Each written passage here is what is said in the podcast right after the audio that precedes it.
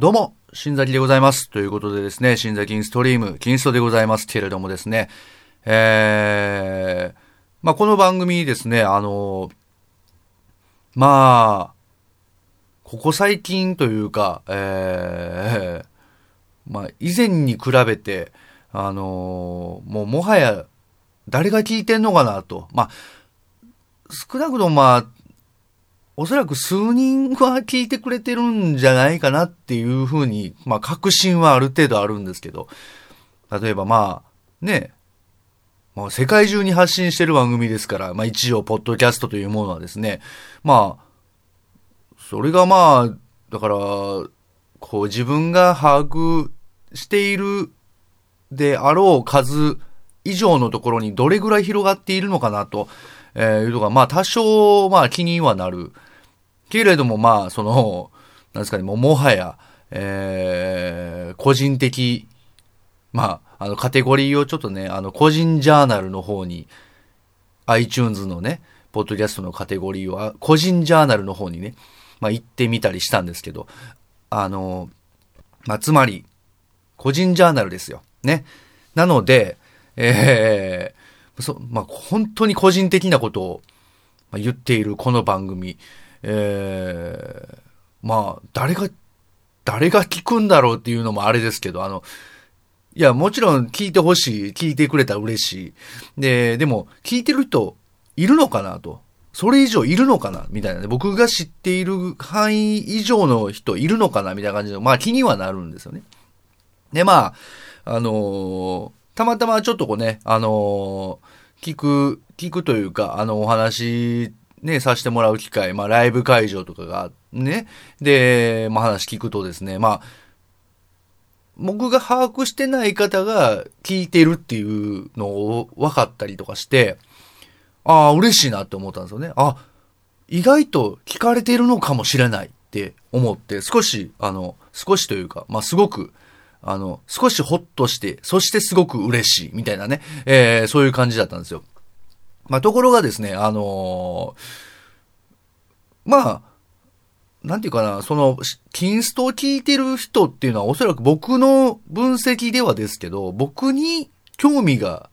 ある人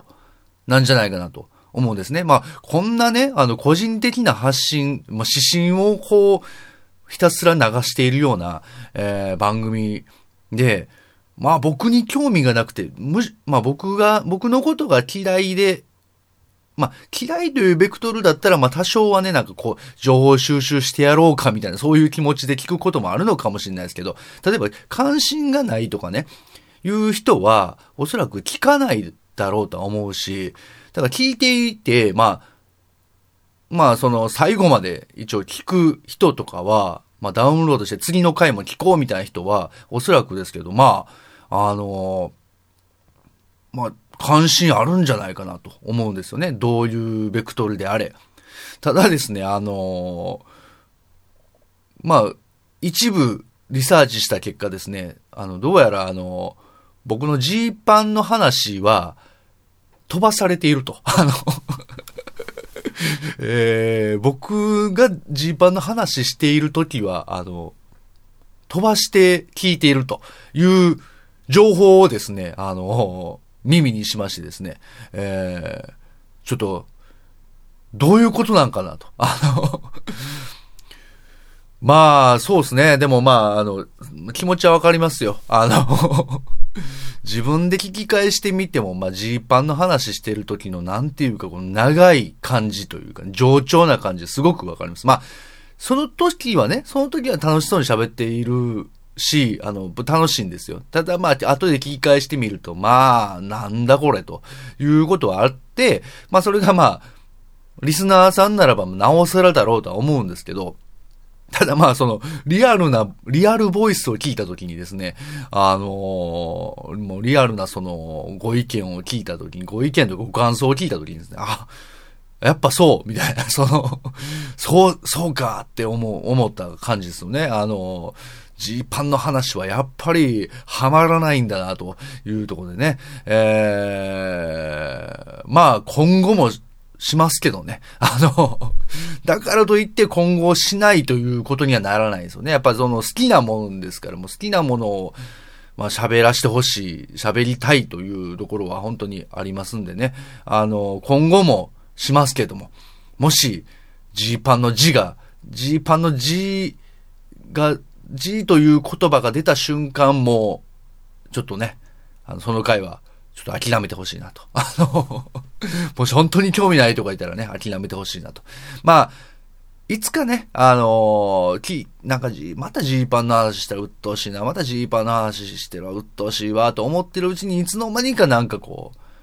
ジーパンに少し惹かれている僕、私がいました、みたいなことになれば、まあ嬉しいですけどね。ええー、まあそのことなるかどうかわかんないですけど、ええー、まあそんな感じで。まあ、あの、ちなみに今回は、あの、ジーパンの話多分しないです。あの、しないんで、あの、ご安心して聞いていただければと思うんですけれどもですね。えー、そんなわけで、えー、まあ、思ったよりも、たくさんの、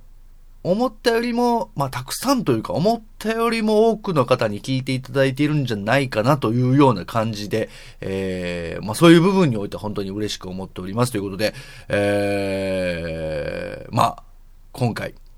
もですね、えー、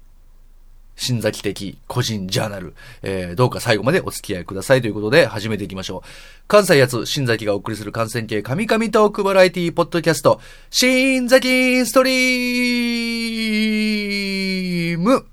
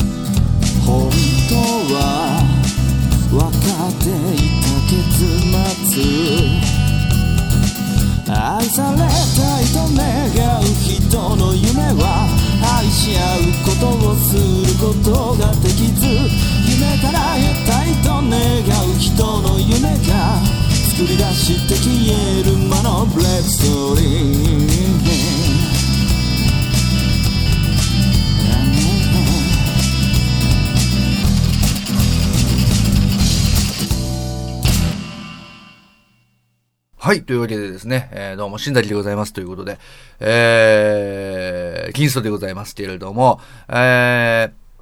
まあ、あの、ちょっと、なんか、最後の方というか、怒鳴りとかも含めて、なんかちょっと声がおかしかったなと思う、思うんですよ。聞いててもそうかもしんないですけど、あのー、ゲップを我慢するっていうね、ゲップを我慢しながらやってたっていう、その、えー、そういう状況でした。えー、そんなわけでですね、キンスト始めていきますけれども、あのー、そうですね、えー、まあ、冒頭でも言った通り、まあ、個人ジャーナルですから、えー、私個人の、えー、情報をですね、えー、お伝えする番組でございますけれども、えー、そうですね、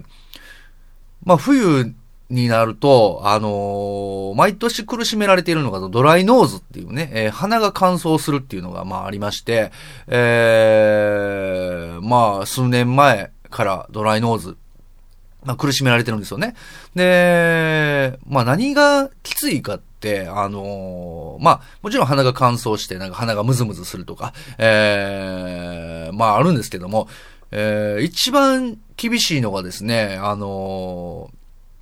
まあ、鼻を噛むことによって鼻の中が切れて鼻血が出るっていうのが一番、こう、辛いんですよね。で、今日の朝、えー、朝起きて、あのーまあ、鼻が乾燥していると。で、真っ先に鼻を噛みたいわけですね。えー、で、鼻を噛むとですね、あのー、鼻が切れて鼻血が出たわけですよ。まあまあ、あの、その、時はね、まあ、まあ、いつものことかと。まあまあ、割と日常茶飯事なんですよ。鼻が切れて鼻血が出るっていうの。で、そもそも僕が、あの、幼少期の頃から鼻の粘膜が弱くて、鼻血がとても出る人間だ、なんですよね。なので、まあ、鼻血が出るということに関しても、そんなに、なんていう、違和感はない、なく人生を過ごしてるんですけども、ただまあ、この季節になると本当に鼻が切れて、どんどん、まあ出てくるんで、えー、もうそれに対してめんどくさいなとは思ってはいるんですけど、で、まあ、また鼻血出たかということで、まあ、かなり僕は鼻線とかうまいですからね。鼻線を適度なあの、ティッシュを適度にちぎって鼻にこう、ポンと線をする、えー、その辺のスピードと、えー、なんていうか、鼻線を作る技術は、かなりのもう持ってると自負してるんですけどもね。で、まあ、あと、あの、なんていうかな。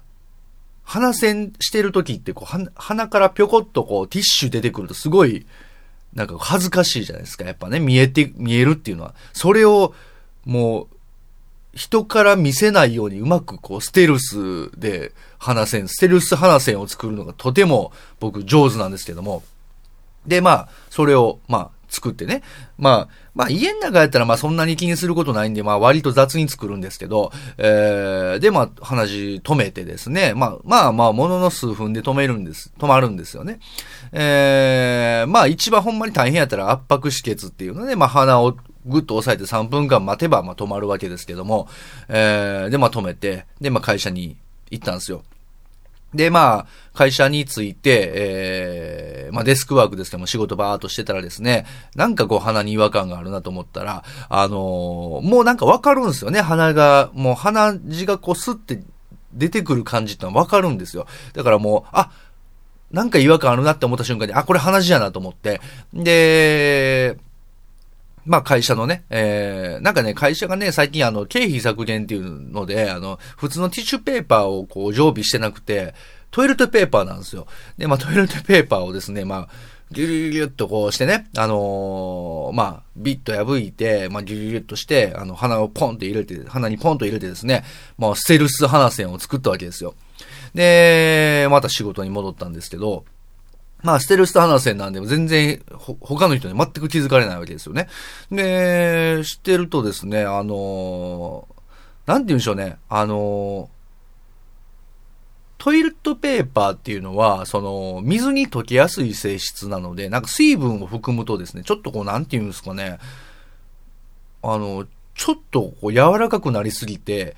で、奥に入り込む傾向があるんですよね。なんかその、鼻に入れて、えー、で、まあ、ステルス鼻線ですから、ちょっと奥に入れてるんですよね。で、奥に入れて、で、それがこう、ふやけた時にちょっと柔らかくなって、普通のティッシュよりも柔らかくなって、で、ちょっと鼻をすするような行為をした時に、さらに奥に入るわけですよ。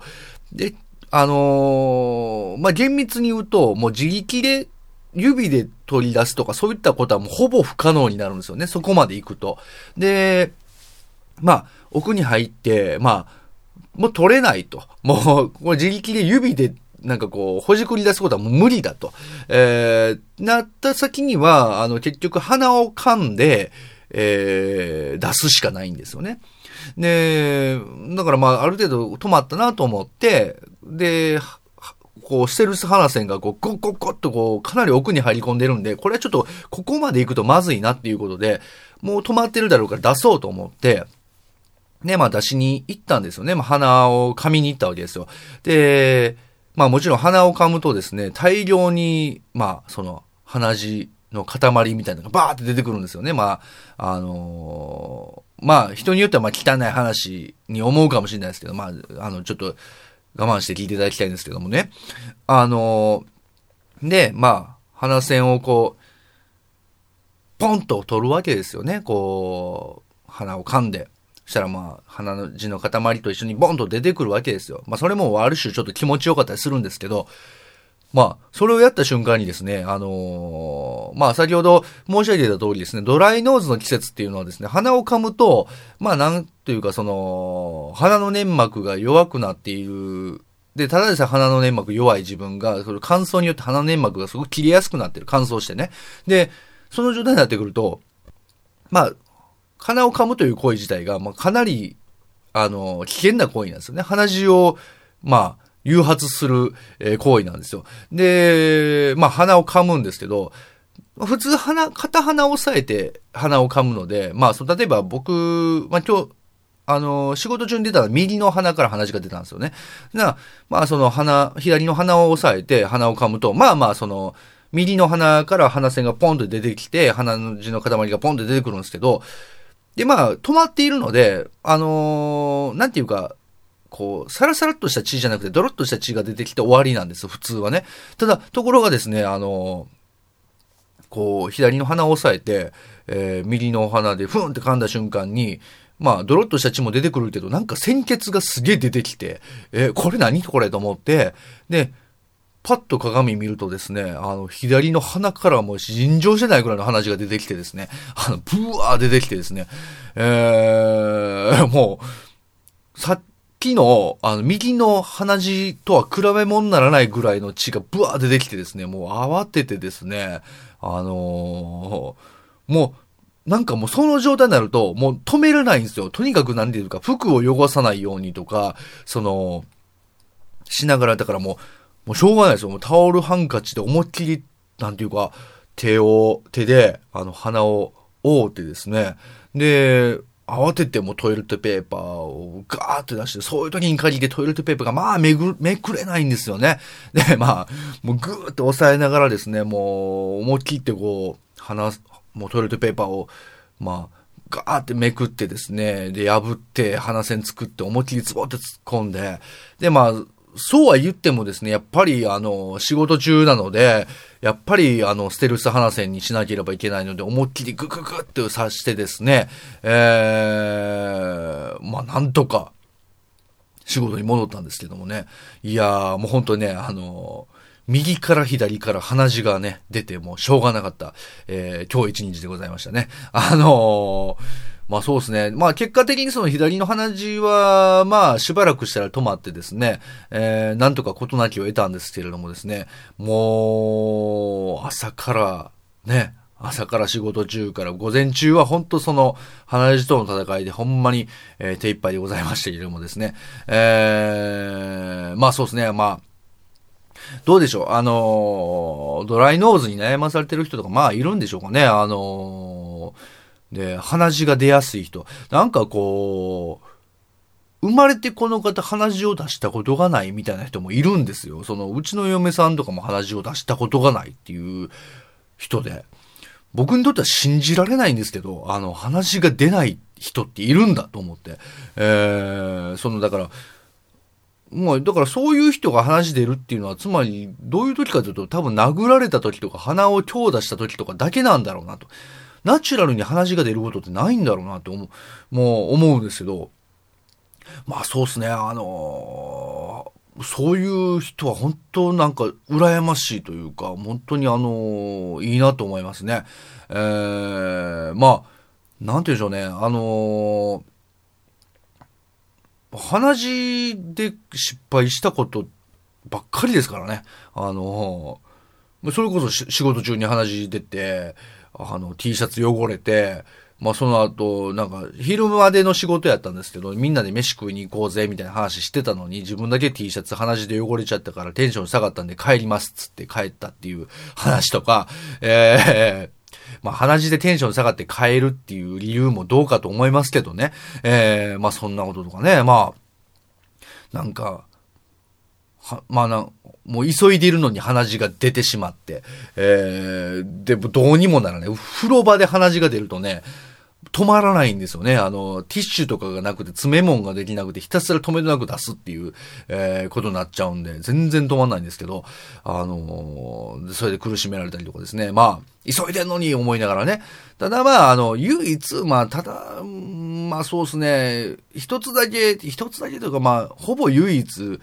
いいなって思えるとすれば、あの、鼻血を、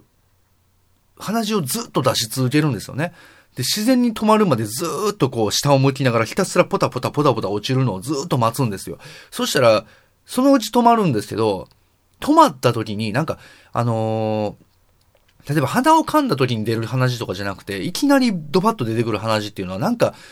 もうわかんないですよ。科学的にどうかとか医学的にどうかとかわかんないけど、なんか悪い血な気がするんですよね。なんかじ体に不要な血が溜まってて、それが出てきた感じがしてて、それを出し切って完全に止まった時の爽快感みたいな、なんか、なんか脳がスカッとする感じというか、あれはね、すげえ気持ちいいです。っていうぐらいですね。あの、ただ、そう、そうだとしても、そんな余裕、余裕がある時なかなかないんで、そんなことになってほしくないっていうのがもうありますけど、そんなに悠長にね、待ってる時間はそんなにないので、えー、なかなかそういう機会、だからもうと、無理やり止めてしまうしかないんですけど、止めてしまったら爽快感はないんですけどね。えー、なのでね、まああんまりいいことないんですけどね。えー、まあそのわけで、まあ、鼻血、ね。鼻血皆さんどうなんでしょうね。えー、まあ多分鼻血に関するお便り、絶対来ないと思うんですけど、あの、一応、あの、まあ、もし鼻血に関するエピソードあれば、えー、送りいただきたいなと思っておりますということで。まあ、そうですね、あのとりあえず、えー、トークの種、またあのちょっとですね、まあ、今日は、まあ、トークの種、まあ、どうしようかな、そうですね。とりあえず、まあ、と、また今度にしましょう。あのー、すいません。あのー、とりあえずトークの種がね、ちょっと減ってきているので、あのー、ちょっと補充したいなと思ってます。あのよければ、トークの種送ってください。何でも OK です。あの、番組への感想でもいいですし、まあ、それこそね、えー、冒頭に言った G パンに関する、えー、ご意見、ね、えー、僕がジーパンの話をすることに関するご意見でもいいですし、あなたのジーパンの話は、新崎のジーパンの話は全く興味がないというご意見でもいいですし、ジーパンに最近ちょっと興味が出てきたとか、えー、ね、あのこんな、ジーパン履いてますよとかね、えー、教えていただければと思いますね。えー、そしたら漏れなく、えー、ジーパンの話ができるのでね。まあ、なんか求められてるのかどうかわからないですけど、ジーパンの話できるので、僕は楽しいのでね、えー、送っていただければと思います。まあ、あと、まあ、そうですね、今日話した鼻血にまつわるエピソードとかね、えー、教えてほしいなと思いますね。まあ、ちなみに僕は、あの、この間、あの、休憩はいつもね、外で食べているんですけど、あのー、休憩行って帰ってきたら、鼻血が出てた形跡があって、鼻の下がカピカピの鼻血が、なんかこう、一筋の線になってスーって出てるのを、あのー、後輩に発見されて、新崎さん鼻血出てますよ、つって言われて、えー、嘘つってパッて見たら、めっちゃあの、なんていう、どっかで殴られてきたんやろうなっていう、どっかでこいつ殴られてきて、多分そのまま来たんやろうなっていう、えー、状態でずっと外歩いてたっていうのがね、えー、ありましたけどね、そんな恥ずかしいエピソードありましたけれども、まあそんな感じのエピソードとかもあれば、えー、送ってほしいなと思ってます。えー、そんなわけで、まあそうですね、トークの種が本当にね、あの、ちょっと枯渇してきてますんで、ちょっと送ってもらえたら嬉しいです。皆さんのね、えー、トークの種が、えー、ね、非常に、あの、助かりますのでね、えー、新崎を救う、えー、ものになりますのでね、ぜひとも送ってください。えー、宛先はですね、新崎インストリームの、えー、サイトの方にあります。お便りを送るにはこちらをクリックというバナーをクリックしていただきますとメールフォーム開きます。そして、ポッドキャストアプリとかからですね、あのー、番組の説明文、各回の説明文ので、えー、多分あのー、メールフォーム、お便りを募集しているという文面があると思います。そちらにリンクありますので、そちらをクリックしていただくと多分メールフォーム開くと思いますので、えー、そちらからですね、ラジオネーム、件名、内容とお書きの上送ってください。えー、ラジオネームはちなみに飛ばしていただいても OK です。匿名で送ることもできますので、よろしくお願いします。お待ちしております。ということでですね、えー、まあ、トークの種、ね、どしどし送っていただければなと思っております。えー、そのわけでございまして、えー、今回のキンストはここまででございます。最後にですね、笹山の、えー、私、笹山のスタッフやってますのでですね、笹山のライブ情報、えー、言っていきたいなと思いますけれども、えー、2月21日、火曜日、えー、ですね、こちらは名古屋、えー、の、えー、なんであの時カフェ？で、えー、やります、ズバリこの夜カフェでございます。えーイベント名ですね。ズバリこの夜カフェ。えー、な、名古屋のなんであの時カフェでやります。えー、ぜひとも、えー、ここ、この日に、この日はまだ席がありますね。ただまあ、あのーそうですね、限定9席となっているので、えー、ぜひともですね、あのーちょっとお早めに行け、行きたいなという方はちょっとお早めに、えー、ご予約いただければなと思ってます。えー、日程ももう近づいてますのでね、えー、ご予約いただける方はぜひともご予約ください。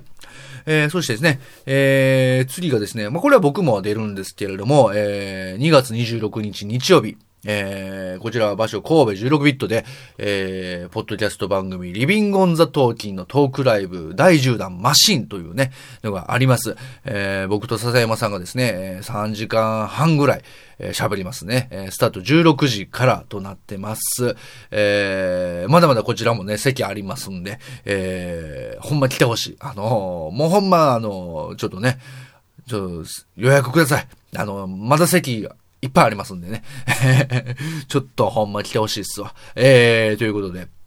LOT のトークライブ第10弾マシン、えー、神戸16ビットで16時スタート。ぜひとも来てください。よろしくお願いします。えー、で、えー、とですね、3月1日水曜日にですね、えー、笹山と大石俊介によるツーマンイベント、素敵な歌会第21回あります。こちら場所神戸16ビットでございます。えー、歌あり、トークありのイベントになってます。よろしくお願いします。で、えー3月11日の土曜日は、えー笹山定期公演ワンマンライブ、リビングオンザナイト075でございますけれども、こちらは座席が、えー、ソールドアウトしております。えー、ですけれども、えーと、今現在では若干名の立ち見、えーの受付は、えーできるということなので、えー立ち見でもいいという方はですね、よければ、あの、ご予約いただければなと思っております。座席の方は、えー売り切れありがとうございます。えー完売となっております。えーというわけで、まあ、立ち見でもいいという方はぜひともご予約ください。で、そうですね、まあ、あの、3月21日の、えー名古屋のズバリこの夜カフェ、えーなんだ、あの、なんであの時カフェの、えーイベントはですね、こちらはソールドアウトになってます。ありがとうございます。えー、とりあえずそうですね、えっ、と、そうですね。まあ、4月にも名古屋行きますし、えっ、と、4月、あとね、4月29日、えの土曜日と4月20、え4月30日の日曜日にはですね、え笹山、東京にライブしに行きます。えこちらはザ・ナチュラル・キラーズとの、えーツーマンライブ。ね、やってますね。えー、ザ・ジェラクシャン・ウォーズステージ13と14、えー、2days ありますね。えーぜひとも東京にも行きますんで、えー関東の方にお住まいの方はぜひとも、えー来ていただければと思っております。まあ、あの、詳しくはですね、笹山のオフィシャルウェブサイトの方にですね、すべての情報載ってますし、えーご予約もできるようになっておりますので、ぜひともチェックしていただいて、えー行ける日程のがあれば、ぜひとも、えーお早めにご予約いただきたいと思っております。結構ね、あのー最近、あの、お席が埋まる率も高くなっておりますので、えー、お早めに、あの日程調整していただいてご予約いただくのが一番いいかなと思いますので、えー、よろしくお願いいたします。えー、そんなわけでございましてですね。で、あと、そうですね、あのー音源とかも、あのーまた、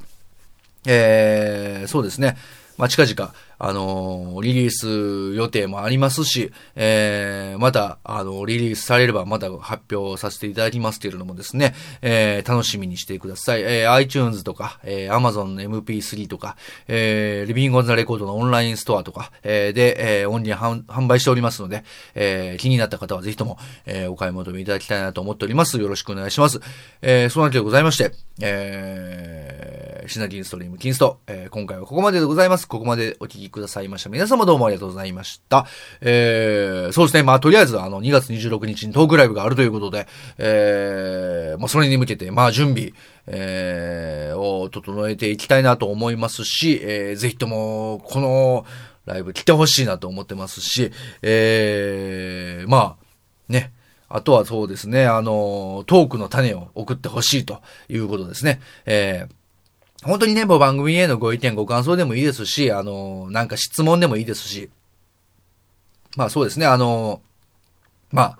クレームでも何でもいいです。とにかく何か送っていただければですね、あの、まあ、食べ、この間これ何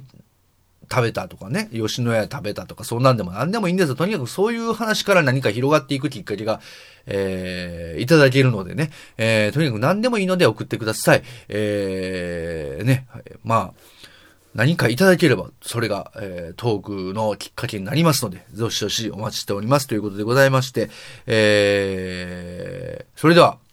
まあ、またね、えー、寒い日が続きますけれどもですね、どうか、えー、お体ご自愛くださいませということでですね、えー、また次回お会いいたしましょう。お相手は新崎でございました。それでは皆様、さようなら。にししー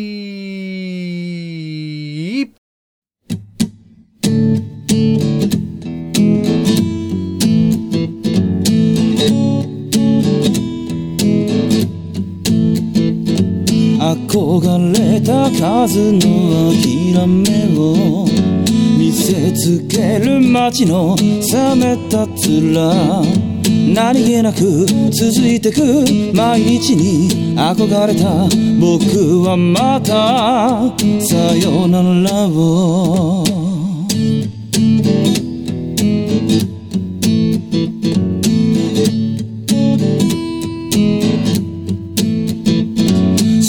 違う愛を許せない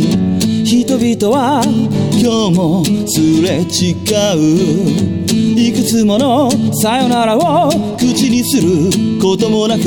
同じことを繰り返す。この世の全て超えるような恋をしていたろう。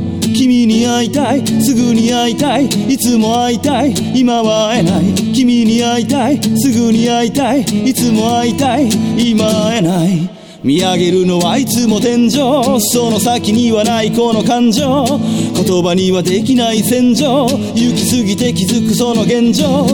憧れた数の諦めを見せつける街にさよならを。